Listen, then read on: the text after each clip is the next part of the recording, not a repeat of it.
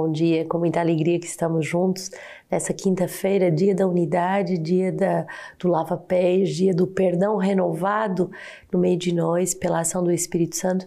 E que queremos começar esse dia unidos aos nossos fundadores, unidos aos nossos uh, bispos, unidos ao Papa, todos os cardeais, nesse momento bonito que eles vivem em Roma, rezemos por todas as inspirações que o Papa, junto com os cardeais, receberão para o governo uh, da Igreja. E essa forma uh, bonita que a Cúria hoje se dá conta que sua missão é, sobretudo, pregar o Evangelho e por isso mais próxima das comissões episcopais e por isso mais na escuta das necessidades do mundo inteiro.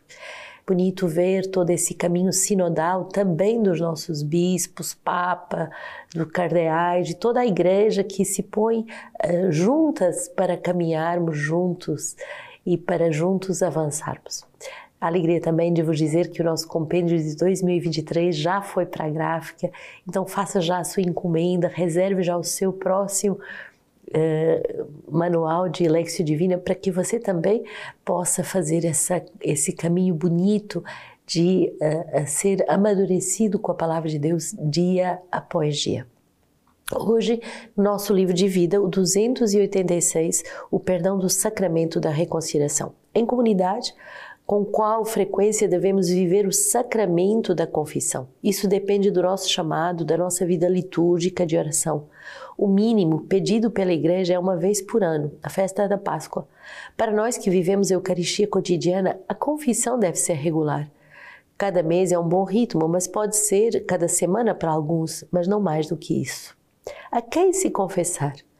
Porque vivemos em comunidade, os responsáveis podem comunicar a lista dos confessores regulares, que quer dizer ordinários. Faça referência a esta lista e escolha o padre que você deseja encontrar. É certo que todos os padres podem confessar, mas os responsáveis da comunidade reconhecem aqueles que têm um carisma particular no que diz respeito às vias da vida espiritual e que conhecem igualmente a vida comunitária vivida sob o mesmo teto.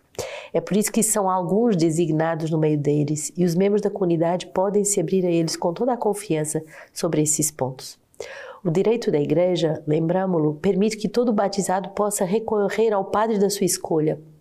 Em caso de urgência, cada membro da comunidade pode dirigir-se diretamente a um padre da sua escolha.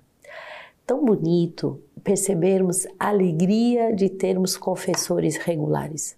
Não sei se você fez já essa experiência de se confessar durante anos com o mesmo confessor e de fazer por isso um caminho bonito de amadurecimento, também na forma de se confessar, também na forma de ser iluminado na sua consciência. Termos também padres do carisma que nos confessam é uma grande graça. E por isso a comunidade Sementes do Verbo vai enviar tantos seminaristas esse ano para o seminário para que mais e mais padres possam ser uh, formados na graça do carisma e no amor ao carisma, na consciência da nossa regra de vida e na consciência do que é vivermos juntos como irmãos. Por isso, cada uma das nossas casas tem uma lista de confessores regulares posta à nossa disposição. Claro que, em caso de urgência, qualquer pessoa pode se confessar a qualquer padre, mas peçamos essa graça de amadurecermos também na consciência do grande tesouro que é termos confessores regulares confessores que têm consciência de uma vida consagrada a serviço da nova evangelização numa comunidade como a comunidade Sementes do Verbo. Você também que faz retiro esta semana em nossa casa, aproveite a graça que é termos bons confessores, capazes de fazer essa confissão geral de todos os seus pecados e de sair desse retiro, recrime, completamente perdoado, completamente restaurado. 1 Coríntios 3, 18 a 23 é a primeira leitura de hoje. Ninguém se iluda. Se alguém dentre vós julga ser sábio, aos olhos deste mundo, torne-se louco para ser sábio, pois a sabedoria deste mundo é loucura diante de Deus. Com efeito está escrito: Ele apanha os sábios em sua própria astúcia, e ainda o Senhor conhece os raciocínios dos sábios. Sabe que são vãos. Por conseguinte, ninguém procure nos homens motivo de orgulho, pois tudo pertence a vós. Paulo, Apolo, Cefas, o mundo, a vida, a morte, as coisas presentes e as coisas futuras, tudo é vosso. Mas vós sois de Cristo e Cristo é de Deus. Essa passagem é tão bonita, tudo é nosso, tudo. Nós podemos dizer que temos dons, que temos talentos, que temos bens, que temos afetos, que temos pessoas, tudo é nosso, mas nós somos de Deus. E quando temos consciência que nós somos de Deus, sabemos que nada é nosso, porque tudo é de Deus. E vivemos de outra forma, com a consciência de que, mesmo nossa vida, o nosso tempo, as nossas escolhas, tudo isso deve ser submetido a Deus. Se alguém julga ser sábio aos seus próprios olhos, ele se torna um louco. Isto é, se eu quiser me guiar a mim mesmo, eu me perco. Se eu quiser viver a minha vida de uma forma uh, somente guiada pelaquilo que eu desejo, pelaquilo que eu quero, pelaquilo que eu tenho vontade, eu me perco. O Senhor quer que eu viva a nossa vida, a minha vida, a sua vida, com essa consciência de que pertencemos ao Salvador e que por isso somos de Cristo e que Cristo é de Deus. Salmo 23: Do Senhor é da terra e o que nela existe, o mundo e os seus habitantes. Ele próprio fundou-a sobre os mares e firmou-a sobre os rios. Quem pode subir à montanha do Senhor? Quem pode ficar de pé no seu lugar santo? Quem tem mãos inocentes e coração puro e não se entrega à falsidade? Ele obterá do Senhor a bênção e do seu próprio Salvador a justiça. Esta é a geração dos que o procuram, dos que buscam a tua face, ó Deus de Jacó. Quem poderá subir à montanha do Senhor? Quem poderá ter um coração puro?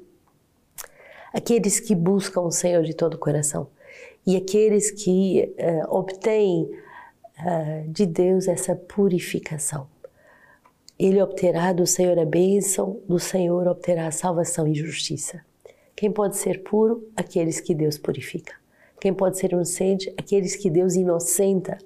Quem pode ser santo? Aqueles que Deus santifica. Peçamos a Deus essa graça hoje de verdadeiramente sermos firmados na bondade de Deus, sermos firmados na vontade de Deus, de, ser, de sermos salvos pela Sua palavra.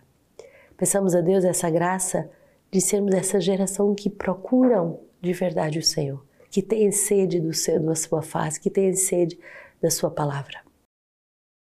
Lucas 5, cada vez, certa vez em, em que a multidão se comprimia ao redor dele para ouvir a palavra de Deus, à margem do lago de Genezaré, viu dois pequenos barcos parados à margem do lago. Os pescadores haviam desembarcado e lavavam as redes.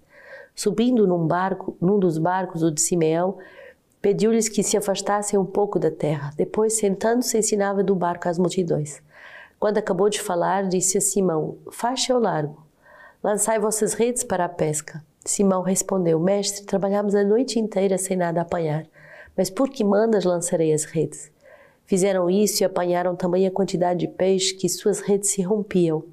Fizeram então sinais aos sócios de outros barcos para virem em seu auxílio. Eles vieram e encheram os dois barcos a ponto de quase afundarem. À vista disso, Simão Pedro atirou-se aos pés de Jesus, dizendo: Afasta-te de mim, Senhor, porque sou um pecador. O espanto, com efeito, se apoderava dele e de todos os que estavam em sua companhia, por causa da pesca que haviam acabado de fazer e também de Tiago e João, filhos de Zebedeu, que eram companheiros de Simão. Jesus, porém, disse a Simão: Não tenhas medo, doravante serás pescador de homens. Então, reconduzindo os barcos à terra e deixando tudo, eles o seguiram. Que bonito perceber que somos chamados a, a nos tornarmos não só pescados por Cristo, mas pescadores de homens. Que bonito perceber que Jesus não só quer nos pescar e nos fazer seus, unidos a Ele, mas também agora quer servir das nossas vidas resgatadas, purificadas, para pescar outras almas para Ele, para sermos canais da graça para tantas pessoas. Nós muitas vezes podemos fazer a experiência que, quando trabalhamos sozinhos, trabalhamos a noite inteira sem pescar nada. Isto é, a nossa vida é estéreo, a nossa vida não tem fecundidade. Mas quando obedecemos à palavra de Deus, mesmo se ela parece muito estranha, Levanta, lançai as vossas redes, eh, faixa ao largo e lançai as vossas redes para a pesca. Mas parece estranho porque toda noite tentamos fazer isso, mas quando obedecemos à palavra de Deus, uma fecundidade extraordinária dá nas nossas vidas. Nessa quinta-feira queremos celebrar o dom da fecundidade espiritual, que não é por nossos méritos, mas é pela graça de Deus e pela obediência à palavra de Deus. Façamos então essa promessa de sermos ainda mais fiéis a cumprir a palavra do Senhor, a escutar as suas intuições, a escutar aquilo que o Senhor nos fala, as suas, aquilo que o Senhor nos indica, aquilo que o Senhor nos dá como ordem, como inspiração e a executar sem perder tempo. O Senhor, hoje, nas, com São Leão Magno, nos dá uma palavra muito bonita que diz assim: Bem-aventurados os pobres em espírito. Mostra que o reino dos céus será dado àqueles que mais se recomendam pela humildade do coração, muito mais do que pela falta das riquezas. Que um coração humilde, um coração obediente, seja disposto a acolher toda a riqueza da fecundidade que Deus quer nos dar.